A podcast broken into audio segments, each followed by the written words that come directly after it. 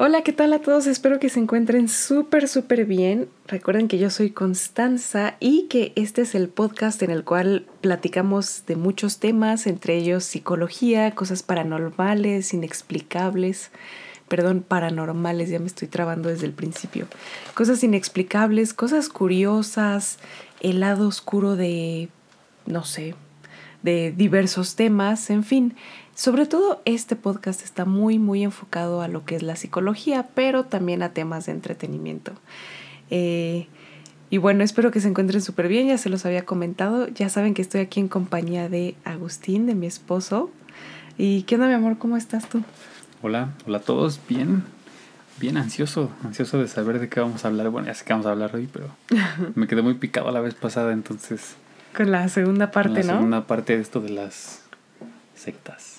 Sí, bueno, eh, la, ahora sí que por, por respeto y por ciertos temas de eh, que no está, digo, no se sabe a ciencia cierta si sí son o no son sectas, porque hay que tener un poquito de cuidado con esa palabra. Eh, sin embargo, quizá por un poquito de amarillismo y por conseguir más vistas, le hubiera puesto sectas, pero la verdad es que decidí, hacer, eh, decidí no hacerlo, pero sí tienes mucha razón, ¿eh? eso entra dentro de las sectas, de hecho varios autores les llaman sectas a lo que es este los cursos de coaching coercitivo o coaching transformacional y hay diferentes tipos de coaching y hay para ventas para que tengas acá tu mentalidad de tiburón y eh, te compres cuatro departamentos eh, rentes tres y vivas en uno o bueno, ya hay muchísimos tipos de coaching, pero oye, mi amor, quería preguntarte, eh, digo un poquito fuera de este contexto, nada más para romper el hielo, para entrar en calorcito, ¿cuál es tu actividad favorita del momento? Mi actividad favorita de... Pues sí, del momento, así de estos, pues sí, del momento, no, no ahorita, justo ahorita porque estamos haciendo un podcast, pero así de estas semanas, de estos días, de esta pandemia, ¿cuál es tu actividad favorita? Mm, pues... Eh por los juegos de mesa me gustan mucho. Bueno, siempre me han gustado mucho, pero...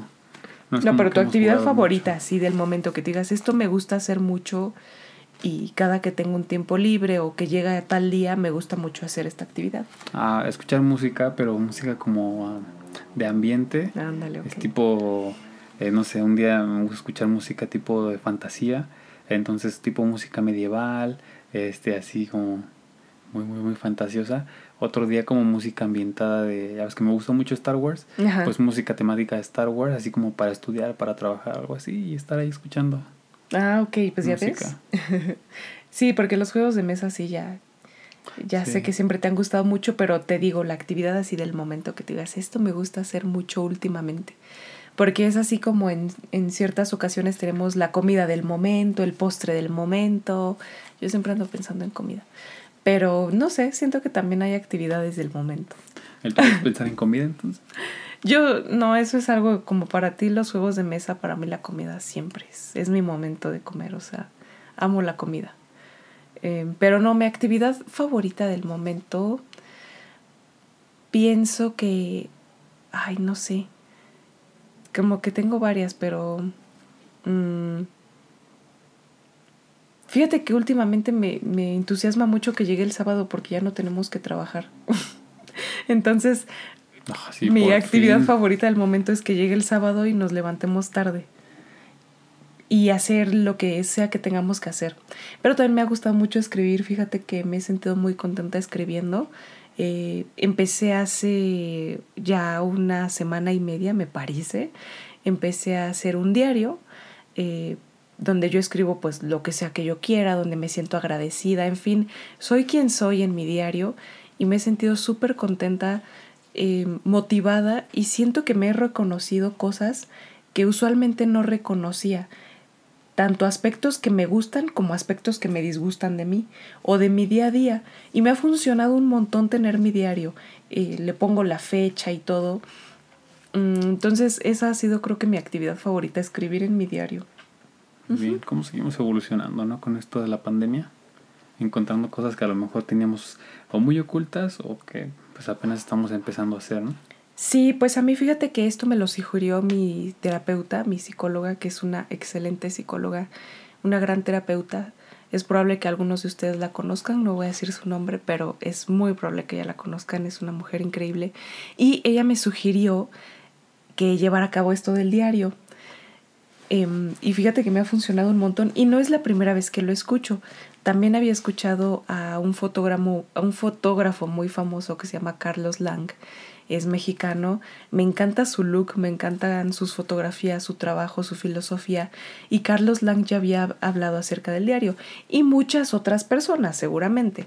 Pero em, desde que escuché a Carlos Lang se me se me había ocurrido hacerlo, pero no lo hice. Y ahorita que me lo dijo mi psicóloga, dije, lo voy a hacer y fíjate que me he sentido muy contenta, ¿tú crees?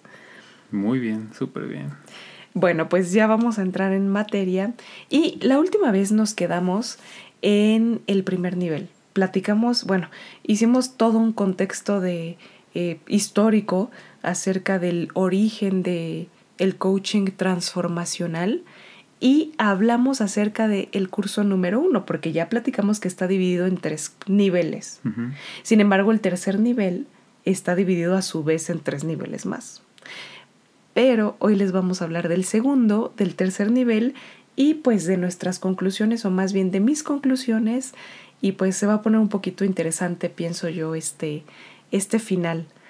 No olviden antes de, entrar en materia, por favor, suscríbete al canal, déjame tus comentarios, mándame un correo electrónico a constanza.serpe.gmail.com, eh, métete a mi Instagram porque ahí comparto contenido todos los días o casi todos los días, de repente subo historias, en fin, podemos tener más contacto por allí, inclusive ya me están... Em, dando sus opiniones acerca de ciertas cosas.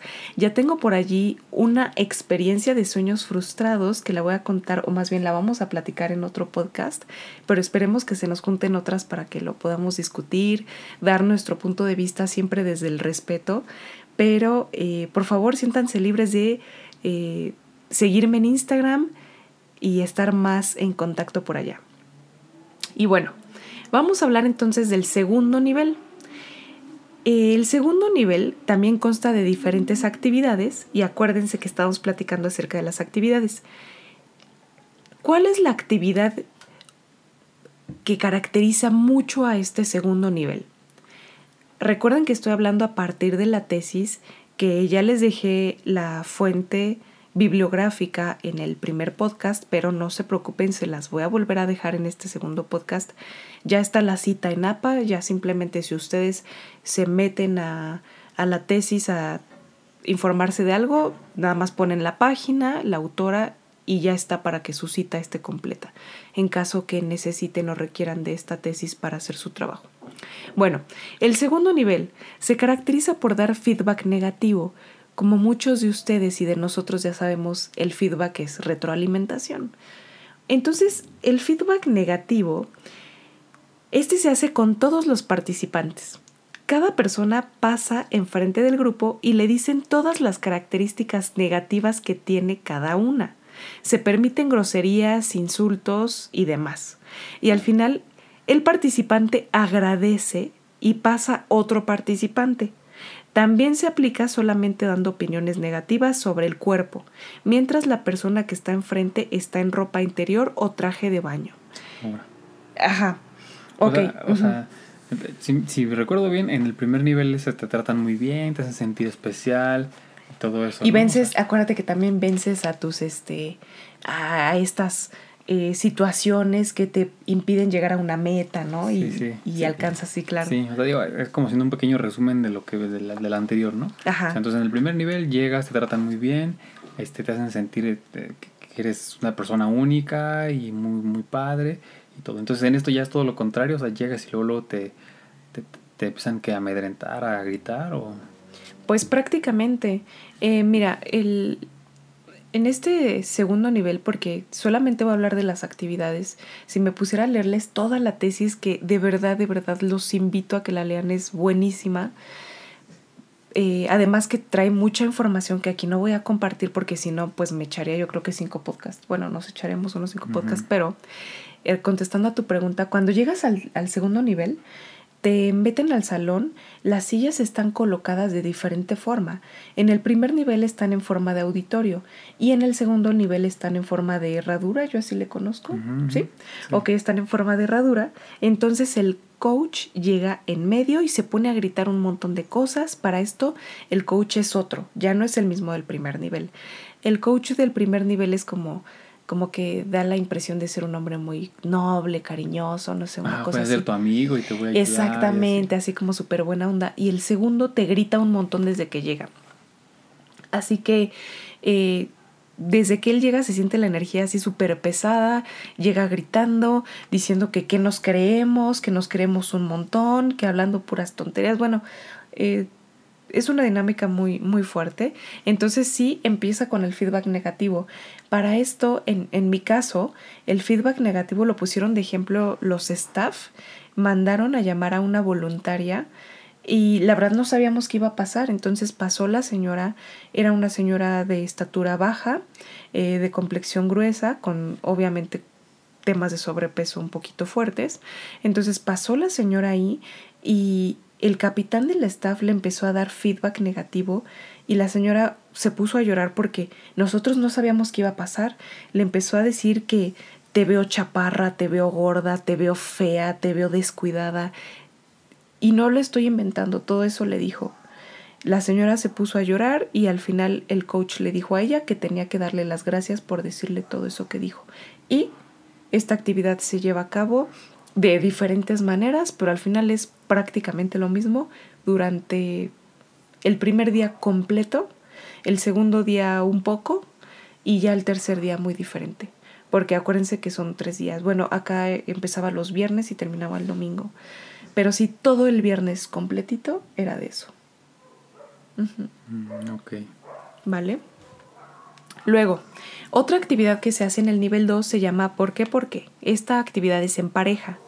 Es similar al ejercicio de la, de la visualización de la relación con los padres, pero ahora se le pregunta por qué a los padres, ¿ok? Eh, sí, pues simplemente por qué me pegaste, mamá, por qué me pegaste, papá, por qué me gritaste, por qué me, por qué me dejaste, por qué te fuiste, por qué me ofendiste, por qué me exigiste, en fin, es simplemente preguntarles por qué. Obviamente, no te contesta tu papá. Simplemente, eh, pues... Para que te desahogues. Exactamente, para que te desahogues y para que hagas alguna, alguna tipo de empatía y pienses qué pensaba tu papá y por qué lo hizo tu mamá y por qué lo hicieron. Lo que hicieron o lo que no hicieron. ¿Vale? Luego, la otra actividad se llama donador-tomador. Esta se lleva a cabo con todos los participantes. El grupo se sienta en rueda y todos los involucrados van pasando uno a uno.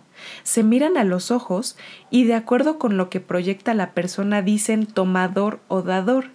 Se va contando cada uno de los votos y ellos determinan al final a qué grupo perteneces.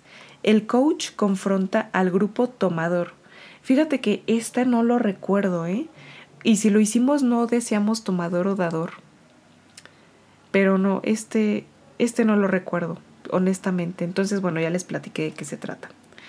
Luego, la siguiente actividad se llama revelar el secreto. Iguales con todos los participantes. Se hacen varias rondas donde cada persona cuenta su secreto frente a todos.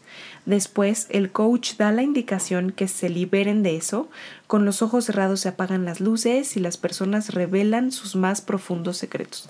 Bueno, se apagan las luces y aparte ponen música de fondo y la suben un montón para que cuando tú lo digas supuestamente no lo escuchen.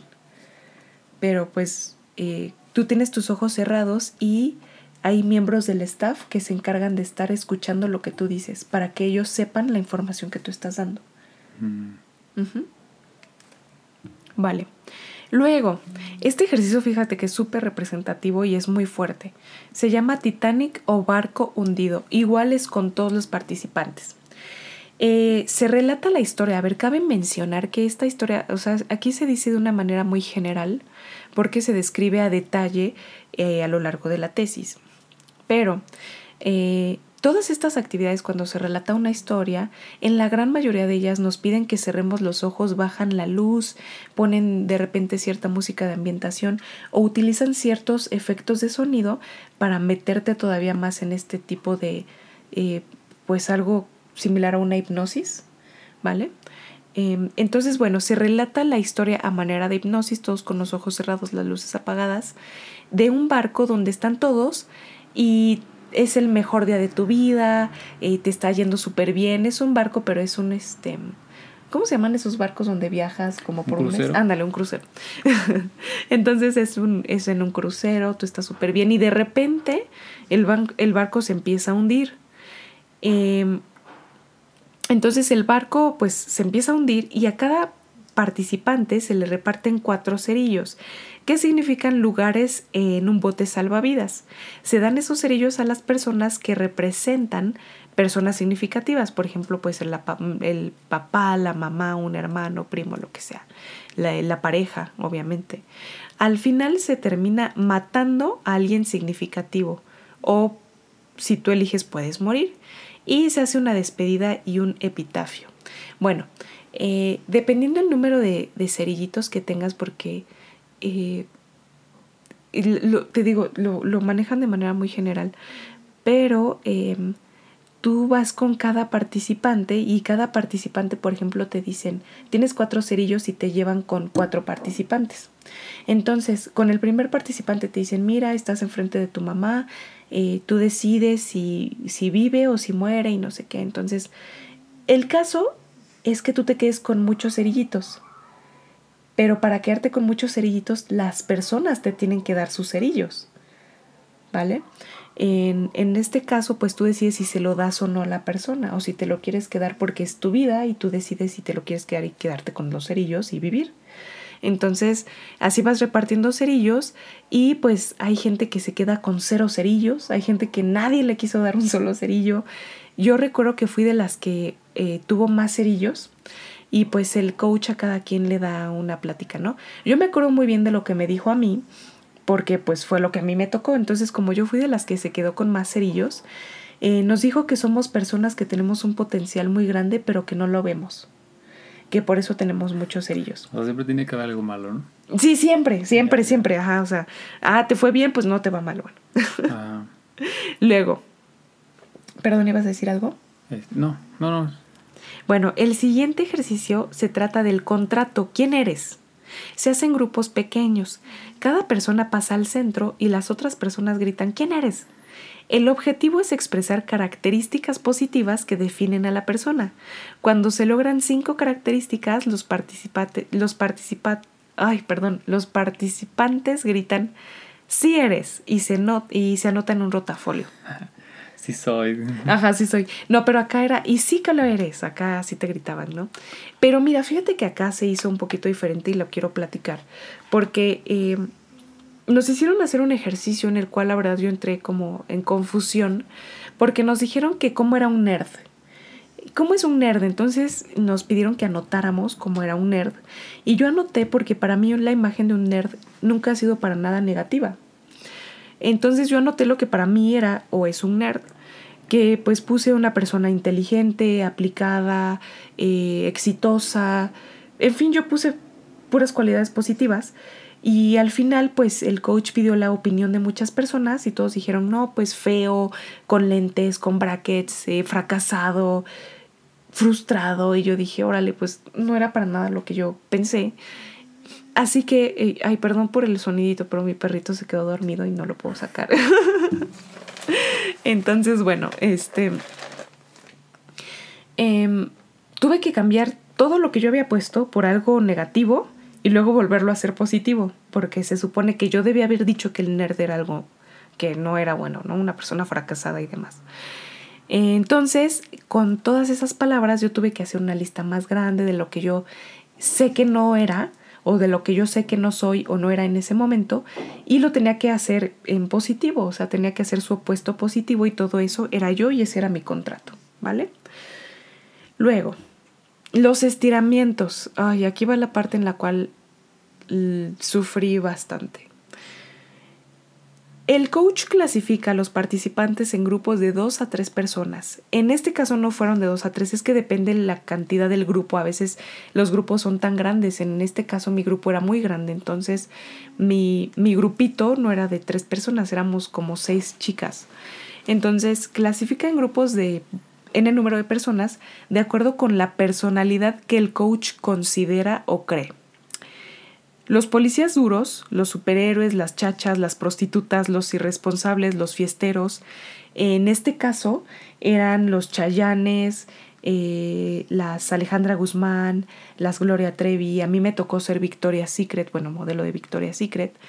Em, estaban los hildivos, así les decían, que eran pues personas u hombres que se dedicaban a cantar ópera, las bailarinas de ballet, que eran hombres, no mujeres, en fin, cada grupo debe ponerse de acuerdo para realizar un sketch y representarán frente a todos, buscarán disfraces, música y seguirán un guion previamente descrito por el entrenador. Al final del sketch, los personajes mueren y renacen en seres señalados por el coach. Uno de los ejemplos más expresados en testimonios es que las mujeres que tienen dificultad con su sexualidad se les selecciona como monjas y hacen la representación de un striptease. Déjenme platicarles lo que a mí me tocó. Era un poquito diferente también la actividad. Bueno, a mí me seleccionaron con un grupo de mujeres grandes. Todas las mujeres con las que me seleccionaron ya eran mamás. Yo a la fecha no soy mamá y en ese tiempo yo era más joven, entonces pues no, yo tenía como 23 años creo cuando hice esa actividad. Entonces yo era más joven. Em, en fin, se me hizo muy curioso que me seleccionaran dentro de un grupo de señoras que ya eran mamás, pero bueno, lo acepté. Eh, a diferencia de otras compañeras jóvenes que todas las pusieron juntas, en fin, se me hizo muy raro, pero bueno. Nos dijeron que nos tocó ser modelos de Victoria's Secret y que la actividad era que nos teníamos que generar, porque es parte de, del argot que utilizan, esta palabra generar, enrolar, en fin, tienen varios. Entonces, que nos tenemos que generar el vestuario de una modelo de Victoria's Secret. Nos preguntaron, ¿y cómo es una modelo? ¿Cómo se viste? Y yo les dije, pues modelan lencería. Y fue así de sí, tienes que generarte lencería y modelar en lencería. Entonces, como todo modelo de Victoria's Secret, te tienes que generar tus alas y, parecer una modelo, ¿no? Para esto, eh, no, ustedes no, no les avisan que van a hacer todo esto. Entonces tienen que buscar la manera de conseguir esa ropa. Para esto, el, el curso que yo lo tomé me quedaba lejísimos de mi casa, extremadamente lejos. Entonces yo no podía ir a mi casa por ropa, o sea, no me iba a dar tiempo. Así que tuve que comprar ropa, tuve que comprar lencería porque la que yo traía pues no, no era como adecuada para el tema. Eh, nos tuvimos que maquillar y en la actividad tuve que modelar y quitarme mi ropa y pues pues ahora sí que modelar en ropa interior con todas mis compañeras. Después uno de los miembros del staff me confesó que me tocó ser modelo de Victoria's Secret por mi actitud, porque yo siempre me vestía muy tapada y porque yo era muy tímida y pues yo tenía que sacar ese lado sexualizado de mi personalidad. Em, fue la segunda vez en mi vida en la que me sentí altamente expuesta y en la que sentí mi sexualidad y mi integridad muy vulneradas. La primera vez, pues bueno, esa no, no la voy a platicar, pero fue muy fuerte y me ha marcado bastante, pero esta segunda también. o sea, como que la primera vez fue horrible y esta segunda ocasión me hizo recordar esa primera ocasión por la cual yo me había sentido así con, con mi persona. Oye, es que eso está muy feo, bueno, está horrible. ¿Y qué pasa, por ejemplo, si no quieres? O sea, si estás ahí, o sea, tienes esa libertad de decir, oye, no quiero hacer esto. Y... Lo puedes decir, pero mira, es tanta la presión que te dicen que si no lo haces es porque no quieres atreverte a ser alguien eres, diferente. Eres un desertor, no puedes. Sí, exactamente, este, que así vas por la vida. La frase de ahí es, así vas por la vida, desertando ante todo, fracasando, diciendo que no a las oportunidades, en fin. Eh, entonces, pues sí, obviamente, pues ya después de tantas actividades que haces, pierdes la noción del tiempo, pierdes la noción de muchas cosas. En, en mi caso, yo lo que quería era ya salir de allí, que terminara y dije, bueno, si tengo que hacer esto y entre más pronto termine, pues mejor lo hago. No, y es que el curso está, está tan bien diseñado que precisamente causan ese, ese, eh, ese pensamiento en la gente, ¿no? Exacto. O sea, de decir, de autoprogramar, de decir, pues ya estoy aquí, pues ya lo voy a hacer, ¿no? Aunque no quiera, pero pues lo hago. O sea, creo que está tan bien diseñado todo para que no pueda decir que no. Sí, sí, también, también. Y, y los que llegan a decir que no, híjole, Sí, claro. eh, son mal vistos, ¿eh? Súper mal vistos, así como de, híjole, se fue ese cuate, pues no pudo con el curso. Porque eso también te lo dicen mucho durante todo el curso. No todas las personas terminan este curso. Y del 100% de las personas, al 80% que termina este curso no le funciona. Solamente un 20% es exitoso. Entonces, bueno, pues también te quedas así como de, híjole, ¿seré parte de ese 20% o no? ¿Cómo saber si lo soy? Sí, sí, desde ahí empieza la presión social. Claro, y sobre todo del curso. Y la última actividad que describe, porque son muchísimas actividades de verdad, pero pues eh, son las más representativas. La última actividad súper representativa del nivel 2 es la inversión de roles, iguales con todos los participantes. El staff toma el lugar de los participantes y los participantes tienen que organizar la música, la vestimenta, los ejercicios para hacer un segundo nivel en excelencia. Y esto sirve como un filtro para escoger nuevos staff. Eh, ¿Por qué? En el segundo nivel escogemos nuevos staff. Eh, haz de cuenta que el staff, en, en, mi caso ya les había platicado en el primer episodio, bueno, en el, la primera parte, que eh, pues te asignan un staff, eh, se hace un mini grupo o un grupo pequeño y a ese grupo pequeño se le asigna uno o dos staff, en mi caso fueron dos. En el segundo nivel te asignan un nuevo staff y ese staff se va a quedar contigo durante todo el tercer nivel. Como ya te había platicado, el tercer nivel está dividido en tres niveles. Uh -huh. Entonces, todo el tiempo se queda contigo. A mí me tocó un chico que tú ya lo conoces, eh, no voy a decir su nombre, pero, ay, este chico, eh, yo pensé que se había convertido en mi amigo y les, les comento rápido, yo terminé el curso, él se había hecho mi amigo y yo, yo consideré que era mi amigo. Siempre tenía actitudes muy encimosas conmigo, actitudes que no me gustaban, me hacían sentir un poco incómoda, pero yo, yo dije, bueno, quizá eh, pues él es así y yo solamente tengo que alejarme, pero le gustaba como que mucho tocarme y siempre intentaba abrazarme y me tomaba fotografías cuando yo estaba desprevenida y bueno.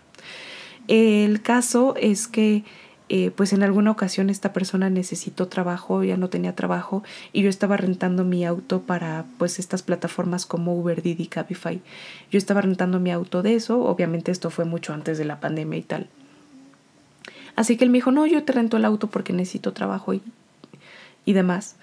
Y al final me entregó mi carro mal, o sea, en un mal estado, le metió un kilometraje excesivo, casi no, no generaba dinero en la, en la aplicación, era muy poco, me quedó a deber dinero, me entregó mi auto sin gasolina cuando en el contrato se había indicado que el auto se tenía que devolver en la manera en la que se lo había entregado, que fue en buenas condiciones, con el tanque lleno y lavado. Me lo entregó todo lleno de tierra, nada más como que le pasó un trapo y la tierra esparcida. Me lo entregó sin gasolina y mi carro dañado y con un kilometraje altísimo. No sé a dónde fue, la verdad, pero me queda claro que a trabajar no. y bueno, esta persona fue mi staff durante todo el curso, para que pues más o menos lo tengan eh, por ahí contemplado. Entonces, eso fue en el nivel 2. Si tienen más dudas, si, al, si en algún momento quieren que les platique más a fondo de cada nivel, porque me tendré que llevar un podcast o un, un, episodio por nivel. Si quieren que lo haga, pues eh, me lo dejan saber, me lo hacen saber, por favor, porque ya me voy a pasar al tercer nivel. Bueno, ¿alguna duda hasta aquí? ¿Algún comentario? Y cuando terminas el segundo nivel, o sea, todos los que empiezan, todos terminan. Bueno, digo, a excepción de los que desertan, ¿no? Como dicen ellos, ¿no? De los que, ¿cómo dices que le llaman? Se bajan. Se bajan. Ajá, los que se bajan del barco. Ajá. Eh, pues la gran mayoría se dice que se va a quedar porque en el segundo nivel sí terminas con un estado de, de euforia muy alto, o sea, sí terminas muy, muy feliz, con una energía altísima. Terminas muy empoderado. Sí, sí, te, ándale, muy empoderado. Que ¿Cómo uh -huh. sales? O sea, ¿cómo es la diferencia de cuando sales del primer nivel y cuando sales del segundo nivel? Es abismal. En el primer nivel sale, bueno, en general, porque no puedo hablar por todos, pero en general, en el primer nivel salimos contentos, salimos con ganas de saber qué sigue en el siguiente nivel. Eh, en el primer nivel pues se hacen ciertas cartas a, a papá, mamá, a la pareja, al hermano, hermana, en fin, a personas que son cercanas a ti. Entonces sales como como con otra perspectiva, como hasta de cierto modo reparado, eh, con la intención de tener una buena relación entre tu familia. Así salimos del primer nivel, pero del segundo salimos, como tú bien lo dijiste, muy empoderados, híjole, con una energía hasta el tope, con ganas de hacer un montón de cosas, de generar dinero de una y otra forma. En fin, así sales del segundo nivel. Ok. Muy bien, entonces voy a pasar con el tercer nivel. Mi perrito ya por fin se despertó. Eh, no crean que era yo el que estaba durmiendo. no, no, no hay alguien aquí durmiendo. Y déjenme compartirles algo, así un breve paréntesis. Em, en otra ocasión es muy probable que yo hubiera sacado a mi perrito de, de aquí de donde estamos grabando, pero hace poquito mi perrito se quedó totalmente ciego. Esto es congénito. Eh, nosotros, sí, nosotros adoptamos a nuestros perritos, no los compramos, por ende son mestizos y especialmente la, la, mamá y el papá de mi perrito estaban en muy malas condiciones, la mamá no tenía los suficientes nutrientes y eso se vio reflejado en la pues en la salud de mi perrito, entonces a pesar de que lo he llevado con muy buenos veterinarios, que le he invertido bastante dinero, tiempo y esfuerzo a mi perrito y él también a su vez ha sido eh, pues un, un, luchador de la vida, pues lamentablemente se quedó cieguito, así que eh, también tiene displasia de cadera, casi no puede caminar, así que el tiempo que pueda estar conmigo pues lo voy a disfrutar con mi perrito, así que disculpen porque se escucha que anda aquí dormidito, pero bueno, ese fue el breve paréntesis. Eh, ahora sí vamos a hablar acerca del nivel 3. Bueno, en la empresa en la que yo estuve le llamaban PLs, programación lingüística. Le quitaron el neuro, pero bueno, eh, programación lingüística. Entonces se llama PL1, PL2 y PL3. Em, cada uno es diferente. La intención de este tercer nivel básicamente es poner en práctica todas las herramientas, porque así le llaman, todas las herramientas que ya aprendiste en el nivel 1 y en el nivel 2. ¿Vale? Entonces, bueno, se empieza por una carta compromiso y esto es de manera individual. Se redactan las metas que se deberán de cumplir. Son cinco categorías, la personal, familiar, profesional, comunitaria y de enrolamiento. El enrolamiento significa atraer nuevos participantes. En esta etapa se organizan grupos pequeños de 5 o 6 participantes, con un líder cada uno y cada miembro es responsable de monitorear las metas de, de, sus compañeros de manera constante. En la empresa en la que yo estuve hicimos una carpeta y nos dijeron, esto es tu vida. O sea, esta carpeta que tú tienes, esto es tu vida.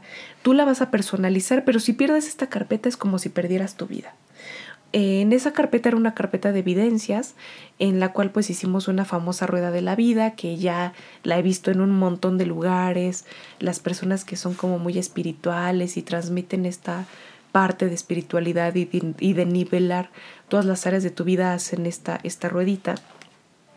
Digo, no es algo tan nuevo, la verdad, ni exclusivo de los, del coaching transformacional, pero bueno, el, caso aquí es que te des cuenta cómo está cada área de tu vida.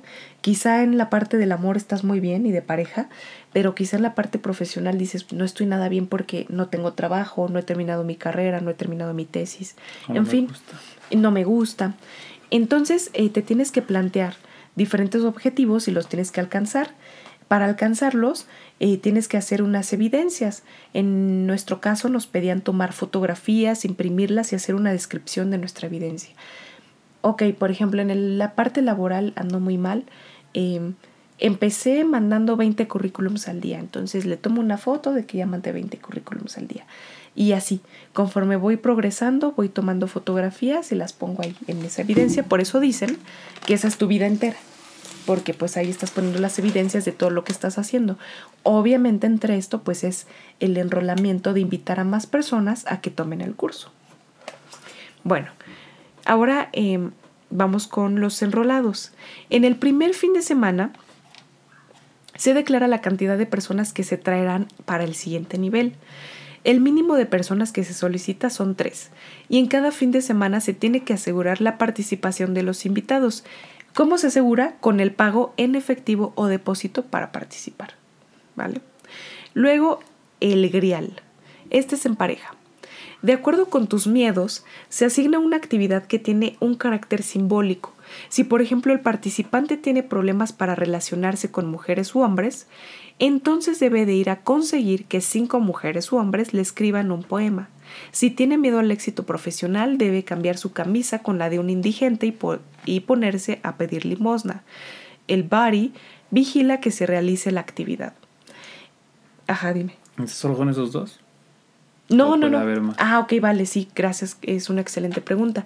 Cada empresa le pone su toque. Entonces, acá eh, eran, por ejemplo, a mí me tocó participar en un certamen de belleza, supuestamente. Em, entonces me tocó representar la comunicación o algo así, no me acuerdo que me tocó, la verdad. El caso es que eh, me pidieron que me generara mi ropa otra vez, así que tuve que pedir ropa prestada de una persona que ni conocía, me puse un vestido largo y tuve que ir a un lugar público para esto en compañía de el staff de dos miembros del staff que se aseguraban, aquí no nada más era el body, era los miembros del staff que se aseguraran que yo iba a hablar en público. Ese día me acuerdo muy bien que casi no comí porque toda la comida de ese día nos dijeron que tenía que ser generada. Es decir, así trajera 500 mil, 10 mil pesos en la bolsa o en la tarjeta, yo no podía comprar nada y el staff se aseguraba que yo no comprara nada. Así que ese día lo que me puede generar en un mercado fue una naranja y un taco de barbacoa, que por cierto, a mí la barbacoa me cae muy pesada, entonces le sufrí mucho. Pero bueno, eh, también tuve que hablar en frente de muchas personas y decir cosas. Traía un traje ridículo porque, pues tú sabes que soy, no soy muy alta, mido unos 69, unos 70, em, pero calzo del 7. Ningún zapato me quedó y querían que usara zapatos del 5 para andar en camión y así les dije que no, eso definitivamente les dije no lo voy a hacer. Porque yo no traía tacones, o sea, yo no traía, yo no estaba preparada y quieren que hagas las cosas sí o sí. Entonces yo sí les dije, oye, no, no puedo caminar, o sea, no, no puedo. Y, y sí, o sea, entiendo perfectamente que no todas las, las mujeres tienen la patota como yo, pero digo, o sea, ¿en qué cabeza cabe, no? Las chicas que sí consiguieron zapatos que les quedaran acabaron con ampollas horribles eh, en los pies porque pues sí tuvieron que caminar y andar en camión trasladándonos a un lugar público al cual pudiéramos exponer estas ideas. Pero hubo una persona que se dedicó a vender flatulencias, o sea, literal, le dijeron, tú ah, eres, de verdad, de verdad, le dijeron, tú tienes que vender pedos, así. O sea, y no creas que problemas, ¿eh? Porque aquí en, en México un pedo es un problema también. No, no, no. Vender pedos. Y el chavo así como, ¿y cómo va a vender pedos? Pues sí, a ver qué te inventas, que es de Madonna o de Britney Spears o de algún personaje famoso y pues lo tienes que vender. Crees? Oye, de verdad. es que si yo estoy en la calle, voy caminando y se acerca un tipo a decirme, oye, ¿te vende un pedo de Madonna? O sea, perdón, pero no todos a veces tenemos un buen día, ¿no? A veces todos estamos fastidiados, enojados o lo que tú quieras. Y luego llega alguien a decirte, pues esas tonterías, eh, perdón, creo que son tonterías, ¿no? O sea, alguien me dice eso, pues digo, también sí te saca de quicio, ¿no? Así como de, ay, o sea. Claro. Te saca de onda, te saca de quicio. Y, sé que a lo mejor es parte de la, de la actividad. Que, de que hagas algo. Sí, sí, que te digan, no, tú tienes que cambiar el estado de ánimo de esa persona y. Digo, eh, o sea, voy a lo mejor en cuenta que vas y le cuentas un chiste, ¿no? o vas y lo haces, lo haces sonreír con alguna gracia o algo así, ¿no? Pero ya que te digan, oye, tienes que hacer eso, o sea, eso creo que sí es denigrante hasta cierto punto, ¿no? Sí, sí lo es.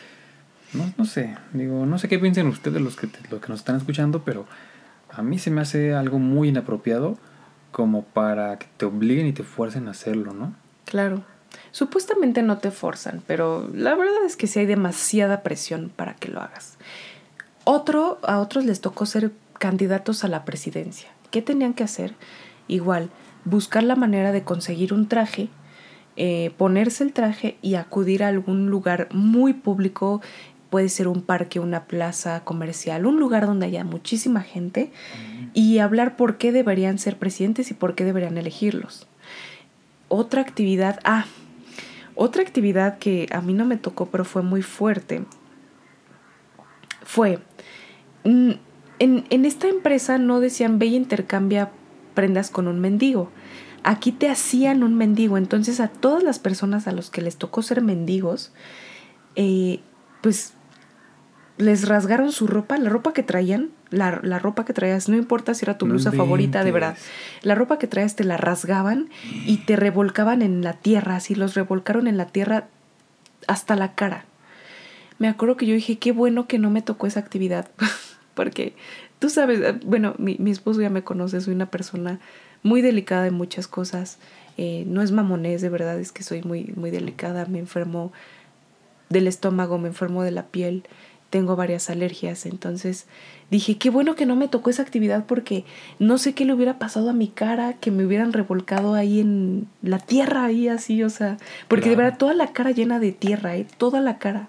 No, la ropa, o sea, digo, bueno. Sí, la ropa rasgada, si se las rasgaban, los, los revolcaban en la tierra y tenían que salir. Ah, y parte de la actividad era que ellos no podían hablar, eh, pero tenían que conseguir comida de cierto modo. Y bueno, esto, ¿bajo qué premisa es? A mí me dijeron, y me acuerdo que una del staff me dijo, y por poco te toca ser mendigo, ¿eh? Así que agradece que te tocó lo que te tocó. Y yo así de, ok. Ajá, así de, bueno, gracias. Favor que me haces. Ajá. Em, eh, ¿Por qué les tocó ser mendigos a los mendigos? Supuestamente porque son personas que les gusta mucho sobresalir y hablar, que siempre están hablando, siempre están queriendo llamar la atención eh, y creo que varios de ellos tampoco tenían como la humildad muy presente, un tema así. El caso es que por eso les tocó ser mendigos y a mí me tocó ser lo que me tocó porque yo casi no hablo. De hecho yo así funciono de manera grupal. Eh, yo siempre que estoy frente a un grupo, yo espero a que las demás personas participen. Me gusta primero analizar de lo que se está hablando, formar un, una idea, eh, alimentar esa idea y posteriormente exponerla. Yo así soy. Y cuando considero que no tengo algo bueno que aportar o que no me interesa aportar al grupo, entonces no aporto nada. Y ellos lo interpretaron como que yo soy una persona que me gusta ser invisible ante los demás y que por eso yo tenía que hacer lo que hice. Pero bueno. O sea, pero estás de acuerdo que pasa lo mismo. Ellos interpretaron. Ellos interpretan. No, o sea, aquí es lo que. Exacto. Aquí es lo que los coaches y lo que los. Staff. Staff eh, interpreten ellos, ¿no? Exactamente. Exactamente. Bueno. Luego la cuna la cuna también se hace, eh, bueno, no, le llaman vuelo. Le llaman vuelo en el, en el, en el curso número 2, pero aquí en el curso número 3 dice la cuna. Y estas son todos los participantes. Dice, un participante pasa al centro y los del staff ponen una canción dedicada a cada una de las personas. Después se deja caer y los participantes lo toman y lo acunan entre sus brazos. La cuna se hace en el nivel 2, pero también se hace en el último nivel. Como les comenté, hay un PL1, PL2 y PL3. O sea, el tercer nivel se divide en tres niveles y la cuna se hace especialmente también en el tercer nivel. Eh, te acunan, te hacen ahí un arrullo, también le llaman, y te ponen una canción que de igual manera el coach y el staff decide qué canción te va a poner. Regularmente son canciones muy agradables que dicen cosas muy bonitas y muy positivas. A mí en el, en el curso número 2 me tocó la canción de, eh, de bebé, o sea, así se llama la chava esta, bebé, bueno, no se llama bebé, pero así se llama su banda, no sé. Eh, Ay, no me acuerdo cómo se llama. Creo que se llama Bella. Ay, no me acuerdo. Pero está muy bonita, es muy famosa. Y en el otro, no me acuerdo cuál me tocó, fíjate. Pero sí ponen canciones muy padres, ¿no? Y que supuestamente te llegan. Bueno, más bien sí te llegan en su momento. Pero bueno, es lo que se hace. Esa es la cuna. Y la última actividad que describe la investigadora es la descripción de una flor. En este caso, eh, a mí no me tocó nada más describir una flor, sino también describir la naturaleza. De igual manera, esta actividad se lleva a cabo en el último nivel, eh, o sea, en el último de los últimos. Y se trata que en el campo se les pide que describan una flor o algo que se encuentren en la naturaleza. El objetivo es que al final el coach les señala que esa descripción es de uno mismo. En este caso, por ejemplo, eh, nos, nos pidieron que saliéramos para esto el tercer, el último nivel se lleva a cabo en un lugar ajeno al salón de fiestas o al espacio en el cual siempre se llevan a cabo todos los otros niveles. Eh, te llevan a otro lugar. Puede ser un hotel, puede ser un Airbnb, dependiendo, ¿no? Regularmente son Airbnb son muy grandes u hoteles pequeños para que sea un espacio solamente para el grupo. Em, y regularmente los eligen que tengan pues mucha naturaleza. Entonces recuerdo que el hotel al que fui estaba muy simpático, muy bonito, era en Cuernavaca. Y eh, había un campo muy grande. Así que yo describí un árbol, describí a las hormigas, describí unas florecitas que estaban así como muy esparcidas en todo el campo.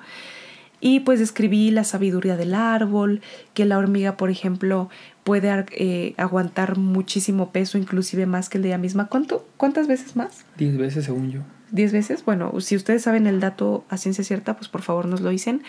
Entonces yo puse todo eso y al final pues tienes que eliminar la palabra árbol, la palabra hormiga, mariposa, pasto, lo que sea que hayas puesto eh, o el elemento que hayas decidido describir y le vas a poner tu nombre. Así que bueno, Constanza es fuerte, es así, es así y tal. Es una actividad muy bonita y pues se disfruta bastante. Em, y se hace un reconocimiento también eh, y es muy sorprendente porque llegan ciertas personas que pues jamás te imaginas que van a llegar en algunos casos. Así que es pues sí, el, el último nivel es, es muy bonito. Pero bueno, esto es a grandes rasgos en lo que consisten los tres niveles.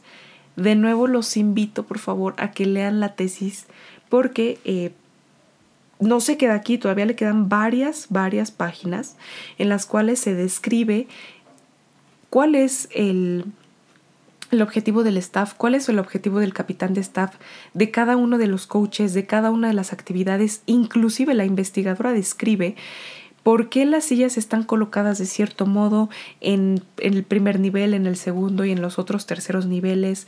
En fin, se describe perfectamente y hay tres o cuatro em, anécdotas y experiencias desde la perspectiva de la investigadora y obviamente eh, no nada más desde su perspectiva, sino desde la investigación que ella hizo, consultando diversos autores. Em, describiendo las experiencias de cada una de estas personas.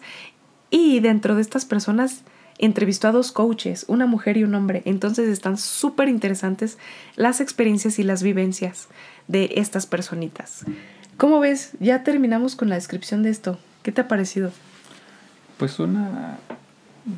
Suena que así, o sea, así como tú lo platicas, y si no tuviéramos todo el contexto de ya lo que hablamos desde el principio, suena hasta algo que te, te animaría o te invitaría a hacer, ¿no? Así como de, ay, qué padre, me gustaría, a lo mejor las del primer nivel, ¿no? Ah, la verdad, me gustaría este, descubrir esto, me gustaría experimentar lo otro, pero una cosa es que te lo describan, ¿no? Que te digan cuál es la actividad, pero otra ya es diferente es vivirla. Claro. Y a lo mejor la gente ahorita puede leer el, eh, la tesis que tú estás mencionando, pero tú lo viviste, ¿no? Entonces Creo que es algo muy diferente, o así que como dicen, a que lo leas, a que te lo cuenten. Exacto. Tienes mucha razón. Entonces, yo, yo sé de antemano porque te conozco y tú me lo has platicado, y yo sé que para ti fue algo no tan agradable. Así es. ¿no? Digo, habrá gente por ahí a lo mejor diga, no, pues para mí sí fue súper padre y para mí fue una experiencia increíble y tienes que vivirlo porque, pues a lo mejor es su perspectiva, ¿no? Pero así como tú me lo platicas ahorita, yo no, yo, yo, no, yo no me animaría a hacerlo. No te animarías. Bueno, pero a ver, espérame. Ahorita me dices eso, ¿vale? Porque vamos a hablar ya acerca de las conclusiones, de mis conclusiones, ¿vale? Eh, mis conclusiones desde la perspectiva en que yo viví todo el curso, nadie me contó, mira, este es así, este es así, yo lo viví todo e inclusive después fui parte, no del staff, pero de otro, eh, de otro grupo que también se desarrolla dentro del tercer nivel, del último, que se llama servicio. Entonces yo también fui parte del servicio, así que em, la verdad estoy muy... Eh, conozco de manera vivencial lo que es este curso. Y sí, al último te voy a preguntar, porque primero vamos a dar las conclusiones y al final, después de todas las conclusiones, quiero saber si tú lo tomarías o no, ya después de todas estas conclusiones, ¿vale? ¿Y por qué? ¿Vale? Bueno, pues la primera pregunta que quiero contestar en estas conclusiones y es, lo recomiendo. Desde mi perspectiva, no lo recomiendo si tienes algún trauma complejo, estrés postraumático, si tienes trastornos o rasgos de trastornos de la personalidad, si también tienes algún trastorno psicológico o también conocido como enfermedades mentales. ¿Cuáles son estas? La depresión mayor, la ansiedad, la bipolaridad, esquizofrenia, entre otras que hay, hay bastantes.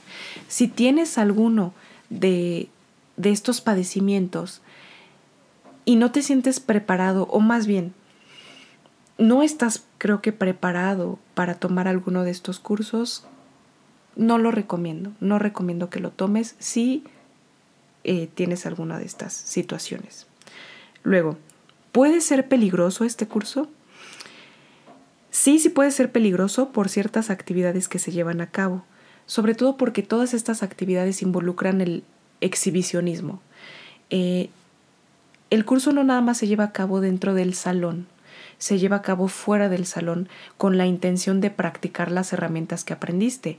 Como ya se los platiqué, hay ciertas actividades en las cuales te tienes que vestir de manera muy sugerente, no importando si eres mujer o si eres hombre puede ser peligroso porque en mi caso no me sentí nada cómoda exhibiendo mi cuerpo ante un montón de personas que yo no conocía. Eh, no nada más, no eran un grupo de 10 personas ni de 20, eran más de 50 personas las que me vieron así, personas que yo no quería que me vieran de ese modo y pues me tuve que exhibir. Eso para mí no fue nada grato, pero, por otra parte, cuando las actividades se llevan a cabo fuera del salón porque hay gente que quizá me diga, mira, a mí no me importa exhibirme, no me importa exhibir el cuerpo, el cuerpo es cuerpo y no es morbo, entonces no me importa, Constanza, pero em, hubo una actividad, y bueno, nada más una, sino que hubo en varias ocasiones eh, personas que corrieron el riesgo en la calle, por ejemplo, de que los asaltaran, de que les gritaran cosas, de que los humillaran, los ofendieran, que les aventaran cosas e inclusive... Eh, un compañero de mi visión lo ya lo andaban subiendo a una patrulla por estar haciendo lo que hacía porque se consideraba que su comportamiento era errático y nocivo. Sí o sea fíjate que eso me quedé pensando cuando dijiste de que eh, vas a la calle y te pones a pedir cosas o a que la gente te dé abrazos.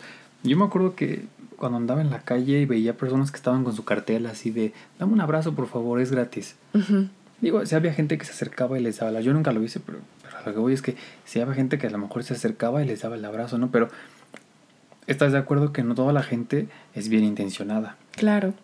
No, hay personas que ven a, a una muchachita, a una jovencita, y señores que se aprovechan de eso, o sea, van y, les meten la mano, las agarran de algún modo, que las... Y eso están expuestas, ¿no? Claro. Y, y todo solamente por cumplir con una actividad. O sea, no se me hace... O sea, no, se me hace muy riesgoso. ¿No? Que, pues que, te digan a lo mejor, oye, vístete de tal manera y súbete a un, a un camión. Digo, la Ciudad de México, bueno, muchas partes de la Ciudad de México no son como tan seguras que digamos. Y también corres el riesgo de que pues te quieran hacer algo malo, ¿no? Sí. Te ven vulnerable, te ven, ah, mira este, y se aprovechan de eso, ¿no? Entonces yo, yo me quedé pensando en eso y creo que por eso también puede ser muy peligroso que hagan esas actividades. Sí, de hecho sí lo es. Y fíjate que ahorita que hablaste acerca de los abrazos, una de las actividades que pues nos pidieron llevar a cabo fue justo esa de los abrazos. ¿Qué tenemos que hacer? Hacer un cartel en el cual eh, invitáramos a las personas a que nos dieran un abrazo. Nos llevaron al centro de la Ciudad de México, en el Zócalo, nos, eh, y esto era de noche, ¿eh? no creas que era en el día, sino que fue como a las sí, fue como a las 12 de la noche. Estoy hablando que no había pandemia, entonces los antros ahí estaban a todo lo que da. Así que bueno, todos fuimos con nuestro cartel, con los ojos vendados, pidiendo que nos dieran un abrazo. A mí una persona, y digo una persona porque no sé si era hombre, si era mujer, qué edad tenía, no sé, pero alguien me dio un beso en la boca y no fue nada grato, no fue algo que yo quisiera, no fue algo que yo pedí, obviamente fue sin mi consentimiento porque yo solamente estaba exhortando a que me dieran un abrazo, no que me dieran un beso. Eh, a otra chica, inclusive comentó que la, le metieron la lengua en la boca, eh, besándola a otra chica le metieron mano en partes del cuerpo que ella no quería. Pero esta es una de las partes que sí quiero tocar y es que parte del argot que se maneja en, en estos cursos es generar. Tú generas lo que tienes. ¿Por qué considero también que es peligroso? Porque al decirte que tú te generas todo lo que tienes, así sea positivo o negativo, es porque tú así lo decidiste y tú así lo generaste. Por ejemplo, ¿qué crees que me corrieron? No, no, no me corrieron de mi trabajo. A ver, ¿qué crees que me asaltaron? Yo venía de trabajar, llegué, ya era un poquito tarde, eran como las 8 de la noche, pero ya estaba muy oscuro y me asaltaron. Entonces la filosofía de estas personas es que tú te lo generaste, porque algo hiciste en tu vida que tú te generaste eso. Ibas distraído seguramente, ibas distraída y tú te generaste que te asaltaran.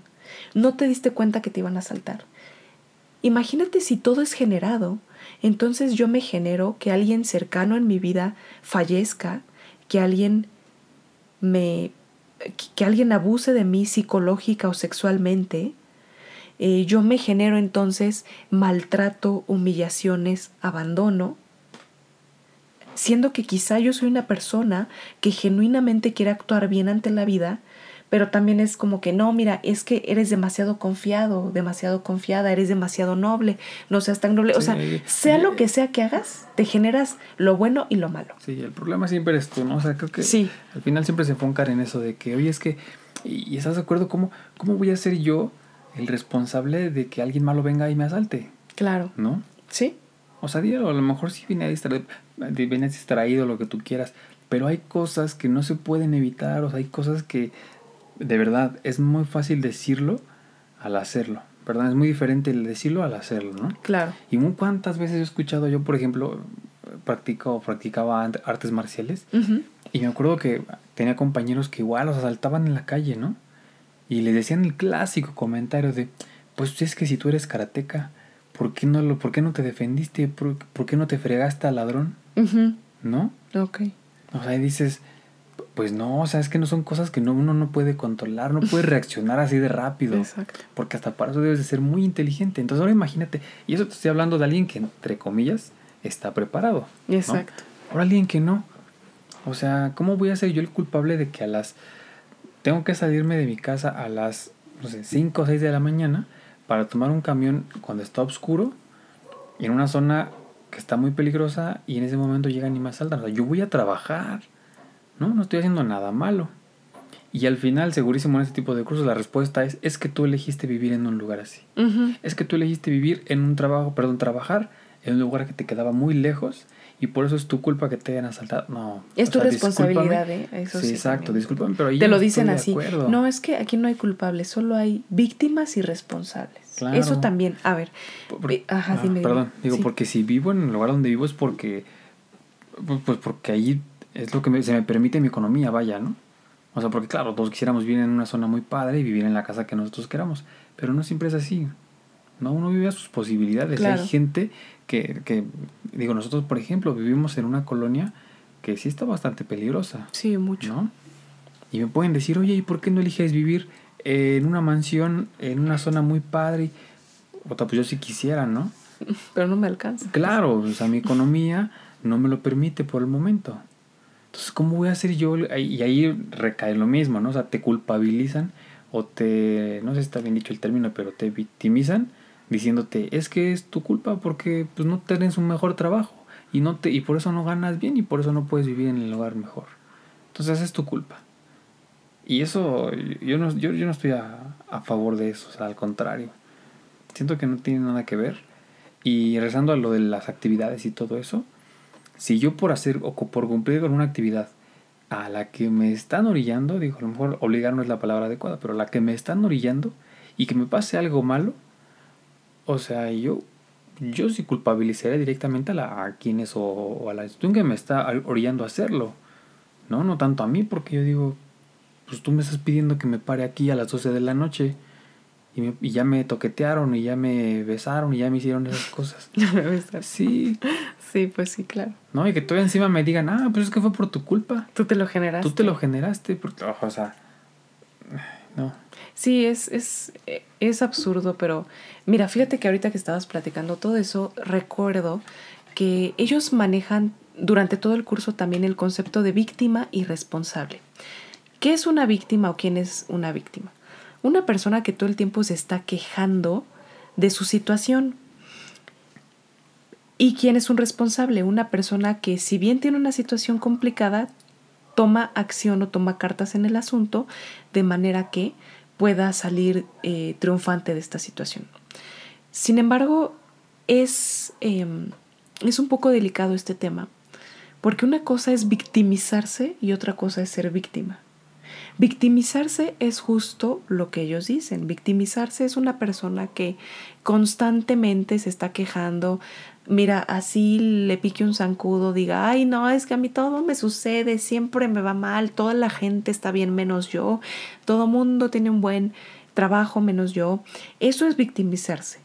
O también querer hacer sentir mal a otra persona por medio de victimizarme, ¿sabes? Así como que te hago sentir mal así por ejemplo, ¿no? De que, oye, este, dejé la toalla mal colgada, entonces yo me victimizo y te digo, es que no puedes hacer nada bien, todo lo tengo que hacer yo y estoy tan cansada de que yo limpié todo el día y encima tú llegas y pones ahí la toalla y bueno, victimizarse creo que las personas ya saben qué es, pero una víctima, una víctima de robo, de asalto, de abuso, eso sí que es una víctima de homicidio, esas sí son víctimas, entonces las víctimas sí existen. Y si tú has sido víctima de algo, claro que tienes que tomar cartas en el asunto, ya sea de manera psiquiátrica, psicológica, de manera legal. Tienes que tomar cartas en el asunto porque sí que hay víctimas. Y ese es un concepto que acá se platica mucho, pero pienso que está algo distorsionado de cierto modo. Bueno, Ahora, después de todo, de todo esto, otra de mis conclusiones, otra de las preguntas que anoté fue, bueno, a ver, Constanza, ¿de mínimo aprendemos algo? Yo considero que sí. Claro que sí, aprendes, aprendes muchísimo. Y parto desde la premisa de que aprendemos absolutamente de todo. De todas las situaciones, sean, eh, sean lindas o no sean tan lindas, aprendemos de todas las situaciones. Entonces, Claro, claro que vas a aprender muchísimo. Em, luego, ah, bueno, en, en esta parte también anoté algo. Aprendes mucho de la situación, aprendes mucho de las actividades, aprendes quizá a que en algún momento de tu vida tienes que poner límites, porque allí otra de las cosas que se dice mucho es, tú confía, oye, es que no quiero hacer esto, la verdad no, no quiero vestirme de este modo, no quiero salir a la calle así. Me decían, no, es que tú confía, tú confía. Todo el tiempo me decían, tú confía. Y por confiar me entregaron mi coche todo mal, por confiar me exhibí ante un montón, ante un montón de personas, por confiar me pasaron, me quitaron lana, terminé pagando de más, no nada más con, con esta persona, sino durante el curso terminé pagando un montón de dinero, tuve un montón de, de problemas, ay no, bueno, por confiar me pasó todo eso. Entonces, aprendí ello y además aprendí que pagué un curso que está bastante caro, porque la verdad es que son muy caros, por información muy escueta, por información de la cual yo nunca tuve fuentes bibliográficas o fuentes fidedignas que me dijeran, te estoy enseñando esto porque este autor que tiene tantos estudios, que hizo todo esto, lo dice, o que con este sustento científico lo dice. Pagué por esa información, que la verdad desconozco su procedencia. Pero bueno, em, vamos ahora con, un, con una parte de, la, de mis conclusiones que hice, que es un poquito delicada. ¿Por qué algunos autores lo consideran o consideran a los cursos de coaching transformacional como una secta? Y cabe mencionar que no nada más son los cursos de coaching transformacional, también consideran sectas a estas empresas eh, de origen piramidal que se dedican a, a, vender un montón de productos milagro, sobre todo en pro de la salud, seguros de vida, este, ciertos trastes. Jugos, crema. sí, todo es maquillajes cosméticos. ¿Por qué lo consideran una secta? Bueno, Lo consideran secta en primera porque hay un lenguaje especial. Como ya se los he dicho, hay un argot, hay un lenguaje, hay, eh, hay una diferencia entre estar en ese curso y no estar. ¿Vale? Hay un lenguaje especial que se utiliza. Dos, por el esquema piramidal porque se llega a un esquema piramidal en el momento en el que tienes que enrolar a más gente que tiene que ir y si no enrolas gente entonces ya no puedes seguir al siguiente curso. 3. Se pide secrecía. No puedes mencionar nada de lo que sucede ahí adentro. Está prohibido. Ustedes me van a decir, ay Constanza, pues tú vienes a decirlo, sí, porque yo no formo parte de. Y yo no soy una persona que promueva algo que es secreto. ¿Por qué tiene que ser secreto? Y no se confundan con el hecho de tener secretos en nuestras vidas, lo cual es 100% válido y necesario. Está bien tener secretos, pero formar parte de un grupo en el cual te exigen que guardes el secreto, ahí ya no me gusta. Entonces, por eso también lo consideran como secta. En cuarto lugar, por las prácticas de control mental que son supuestamente a favor del individuo, pero hay una línea extremadamente delgada entre que esas técnicas son a favor del individuo o a favor de la empresa que lo está llevando a cabo. Em, y bueno, las prácticas de control mental son muy útiles y de hecho se utilizan eh, bastante, valga la redundancia, para justamente controlar las emociones, para que nos enseñen por medio de técnicas quizá de respiración y de otras, em, de, otras eh, cosas que podemos hacer con nuestro mismo cuerpo para mantener la calma, para pensar con la cabeza fría y otras situaciones. Entonces, el control mental aquí se utiliza con un lenguaje especial, se utiliza con secrecía y con un esquema piramidal. Por eso es que muchos autores le llaman las sectas de los cuatro. Y bueno, ya vamos a hablar de las ventajas y las desventajas de formar parte o de asistir a estos grupos. Y de nueva cuenta, son las ventajas y las desventajas según mi perspectiva. ¿Cuáles son las ventajas? En primera, que es rápido. O sea, te tardas como cuatro meses en, a lo largo de todo el curso. Así que en teoría es, es muy rápido. En segunda, aprendes otras perspectivas, aprendes diferentes perspectivas, porque algo que sí tengo que decirles es que aquí se maneja mucho el concepto del niño interior. Y no nada más hacia ti, sino que lo proyectes hacia todas las personas que conviven contigo y que tienen un niño interior que trata de convivir en un mundo de adultos que pretenden ser adultos, pero que nunca dejamos de ser niños. Eso también nos lleva a pensar en que nuestros en que nuestros padres fueron niños en algún momento y ver desde esa perspectiva el comportamiento de por qué nuestros papás fueron como fueron con nosotros. Así que bueno, esa considero que es una ventaja la tercera es que se llevan a cabo actividades creativas y únicas que muy probablemente no vivirías en otro lugar. Y que abres tu panorama a otras posibilidades. ¿En qué aspecto? Te enseñan a generar, así le comentan ellos. Te enseñan a que tú puedes obtener recursos, tanto económicos eh, como por ejemplo, puedes tener muebles, puedes tener libros, puedes, puedes obtener varias, varios recursos tangibles y económicos eh, de muchas formas. Entonces te dicen, oye, puedes vender un producto, puedes vender un servicio y quizá podemos pensar, oye, pero no tengo dinero para invertir. No, bueno, pero tienes una cocina en casa así, tienes comida así. ¿Por qué no vendes comidas? Oye, sí es cierto. Entonces yo llegué a vender comidas, llegué a vender tacos, llegué a vender hot dogs, eh, llegué a vender muchas cosas. Hubo personas que no tenían ni siquiera una cocina, así que vendían sus servicios de limpieza. Aunque nunca habían hecho limpieza, decían, oye, pues necesito sacar dinero, entonces, ¿qué te parece si voy a limpiarte tu casa? Dicen, ah, bueno, va. Había gente que hacía rifas. Así que eh, es abrir un mundo de posibilidades que en ocasiones no vemos. Esas son las ventajas. Ahora las desventajas que yo veo. La primera, no tienes un diagnóstico. Si tú eres una persona con rasgos de algún trastorno o tienes algún trastorno o estás pasando por algún tipo de trauma o estrés, no va a haber alguien que te lo diga y si te lo dice es muy probable que esta persona no tenga formación psicológica.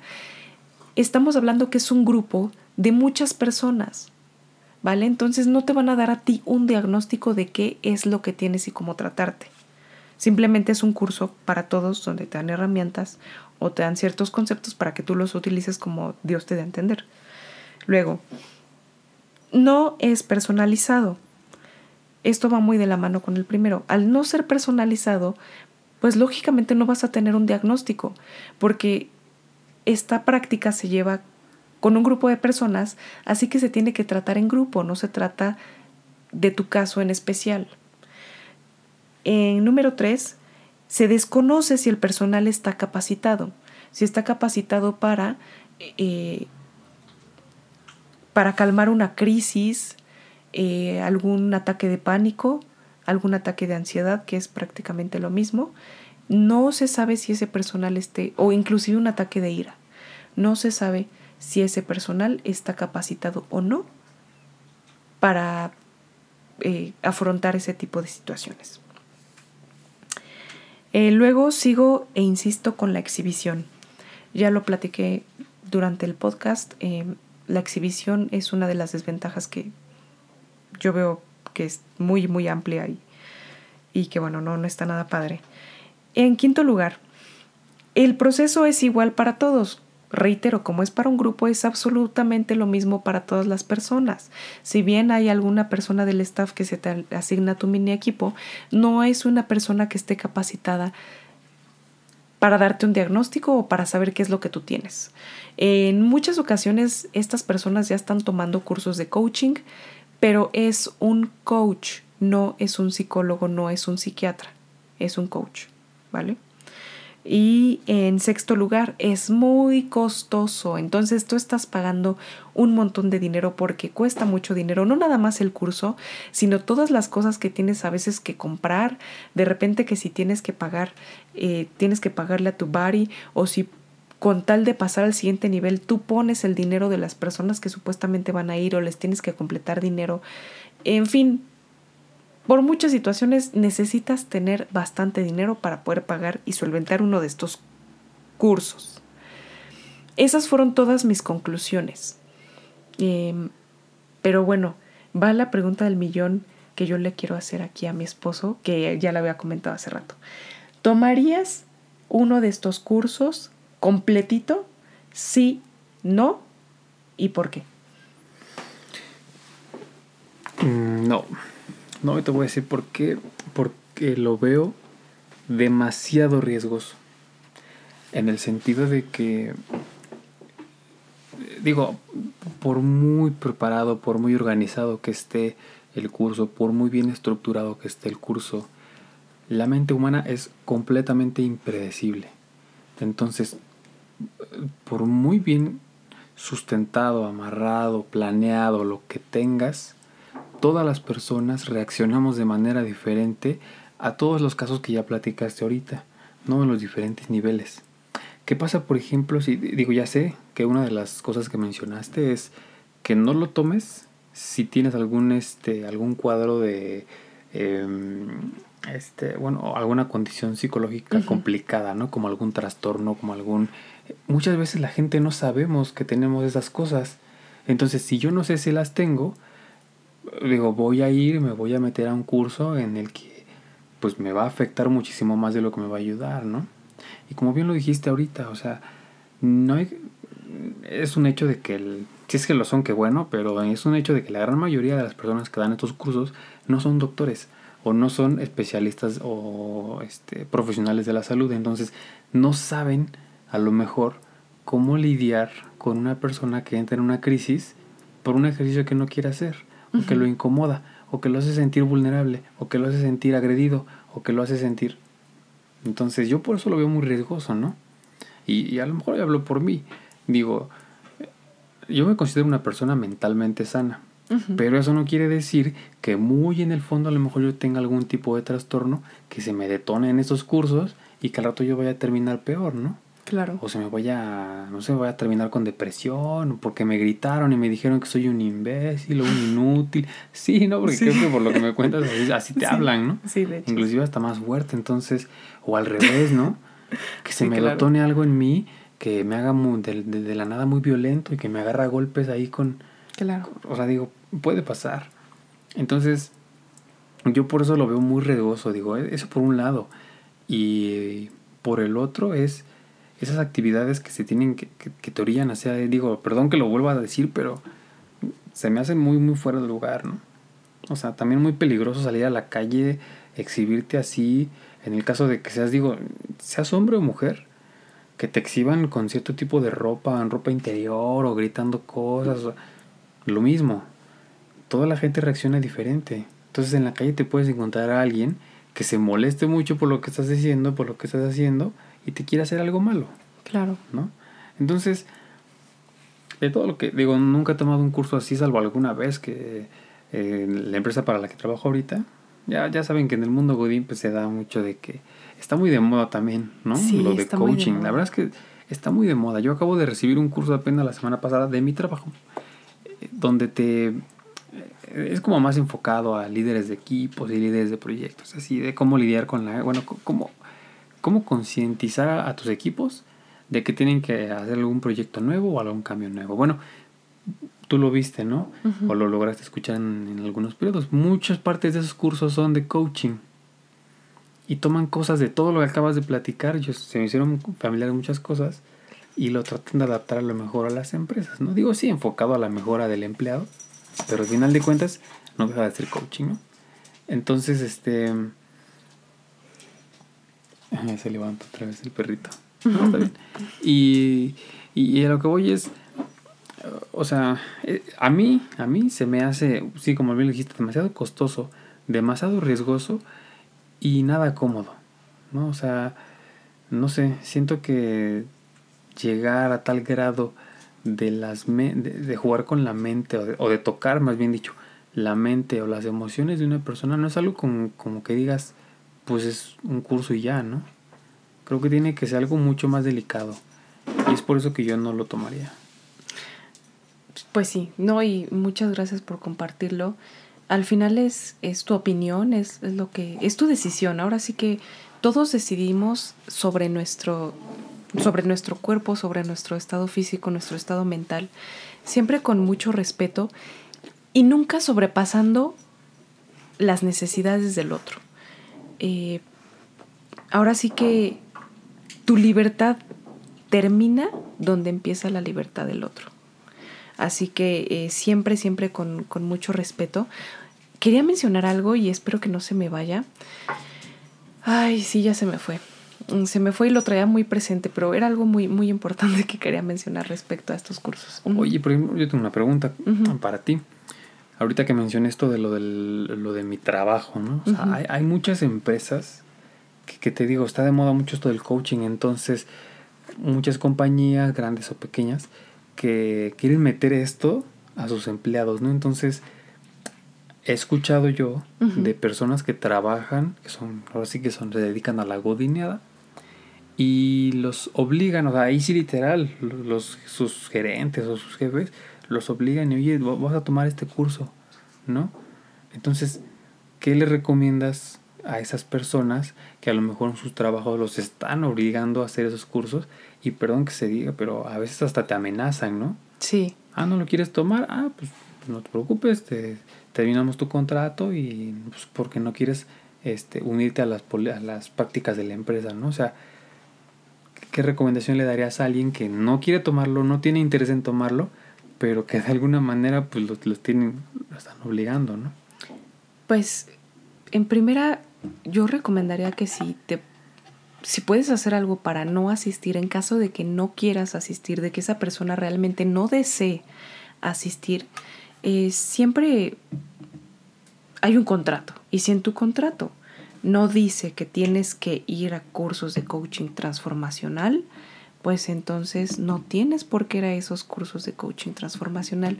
Sin embargo, eh, también me pongo a pensar en que a veces no tenemos opción.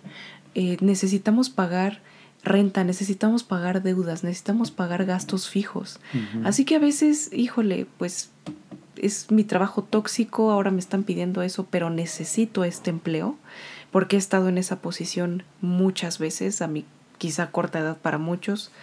Eh, tú también. Entonces sabemos lo que, lo que esto eh, pues infiere. Así que, pues yo te diría, si tienes que tomar el curso para no perder tu trabajo, quizá no participes mucho, trata de ser un poco el fantasmita, observa, eh, trata de aprender lo que puedas aprender, gasta lo menos que puedas gastar, si la empresa lo va a pagar entonces que la empresa se haga cargo, porque si te están obligando a tomarlo, pues que ellos se hagan cargo de todos los gastos que tengas que hacer.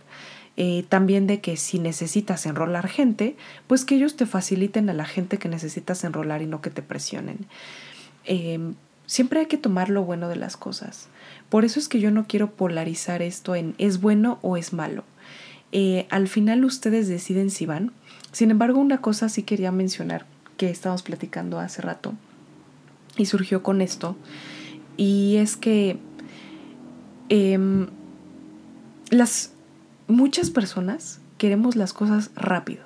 Por eso es que existen, y ya lo han hablado muchos nutriólogos, terapeutas, de todo tipo de personas. Existen estas dietas de que bajas 7 kilos en una semana, eh, reto detox de 30 días para que bajes 30 kilos. Eh, ¿Qué más? Obtén tu título en tan solo un ah, año. La, este, más famosa. Aprende a hablar inglés ah, en tres semanas porque yo así aprendí y te va a servir mi método. Y, vas a ser nativo, ¿eh? Ese clásico comercial de YouTube de un chavito güerito me sale a cada rato y hasta me fastidia. Pero ese clásico, ¿eh? O sea, no todo lo que te enseñan en las escuelas de inglés está mal. Yo te voy a enseñar a hablar inglés en tres semanas. así es. Y así aprendí yo tu idioma y bueno. El caso es que las personas en general buscamos, pero yo ya no me quiero incluir porque la verdad es que he trabajado muchísimo con la paciencia y con que todo lleva un proceso. Pero las personas casi siempre buscamos lo rápido, tener resultados instantáneos, prácticamente instantáneos. Las cosas no van a venir de manera instantánea. A ver, ¿cómo vas a bajar esos 7 kilos si los subiste en tres años? Pues quizá también te va a tomar tres años bajarlos y créeme que no te va a tomar tanto. Con una alimentación adecuada, con actividad física, ni siquiera tienes que ir al gimnasio, inscribirte, no tienes que salir al parque, porque por ejemplo nosotros ni siquiera tenemos un parque bonito cerca, es más, ni siquiera hay uno.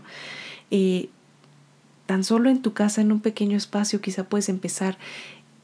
Y en una semana no vas a bajar cinco kilos. Es más, igual y ni siquiera bajes dos. Pero esto sucede y por eso es que estos cursos prometen eh, aliviar tus dolores muchísimo mejor que terapia psicológica. Ojo, también hay terapeutas o hay, hay psicólogos que también son charlatanes, que no hacen bien su trabajo. También tienes que aprender a elegir bien a tu terapeuta. Yo he estado durante toda mi vida con muchos terapeutas, he tenido terapeutas muy buenos, pero mi terapeuta actual me encanta, me fascina, es buenísima. Entonces yo te invito a que busques un buen terapeuta. Es una excelente inversión, no es un gasto. Y si no puedes, ya te he dado muchas opciones en otros podcasts. Hay líneas gratuitas. Eh, inclusive creo que hay un psicólogo por ahí en TikTok que está dando una especie de terapia eh, en, por medio de en vivos y creo que no es el único. Ya hay varias personas que realmente quieren hacer un cambio positivo en otros. También si conoces a un coach que a la vez o a la par de ser coach es psicólogo, es muy probable que tenga una estrategia adecuada para ti. Yo no estoy diciendo que el coaching es malo, ni es bueno. O sea, simplemente si tú decides tomar lo que sea porque tú lo elegiste, pero ten mucho cuidado a los lugares a los que vas, lo que te metes en la cabeza, lo que te metes por la boca, lo que te metes por las venas, lo que sea que vayas a hacer, ten muchísimo cuidado. ¿No? Así es. Y bueno, pues platíquennos qué les pareció. Nos alargamos un poquito otra vez, pero era obvio que nos íbamos a alargar. Sin embargo, estoy muy feliz porque ya terminamos esta segunda parte del podcast. Estuvo muy interesante, ¿no? Sí, bastante, eh, bastante llena de información, eso sí, pero muy, muy completa. Sí, ya saben que aquí pues me gusta mucho compartirles información eh, positiva para ustedes, información completa o sobre todo información sustentada. Así que bueno, les dejaré eh, de nuevo la bibliografía en, em, en la cajita de información si están en YouTube o en la descripción del podcast. Si me escuchan en alguna plataforma, por favor suscríbanse, síganme en Instagram, mándenme sus experiencias y por favor siempre, siempre infórmense, no se vayan con lo que les dice quien sea que se las diga nada más porque lo digo yo. ¿Vale? Siempre infórmense, eh, pregunten, investiguen y no se queden solo con una opinión. Cuídense mucho, salgan con cubrebocas a la calle y nos estamos escuchando en el siguiente episodio. Y quédense en casa. Bye.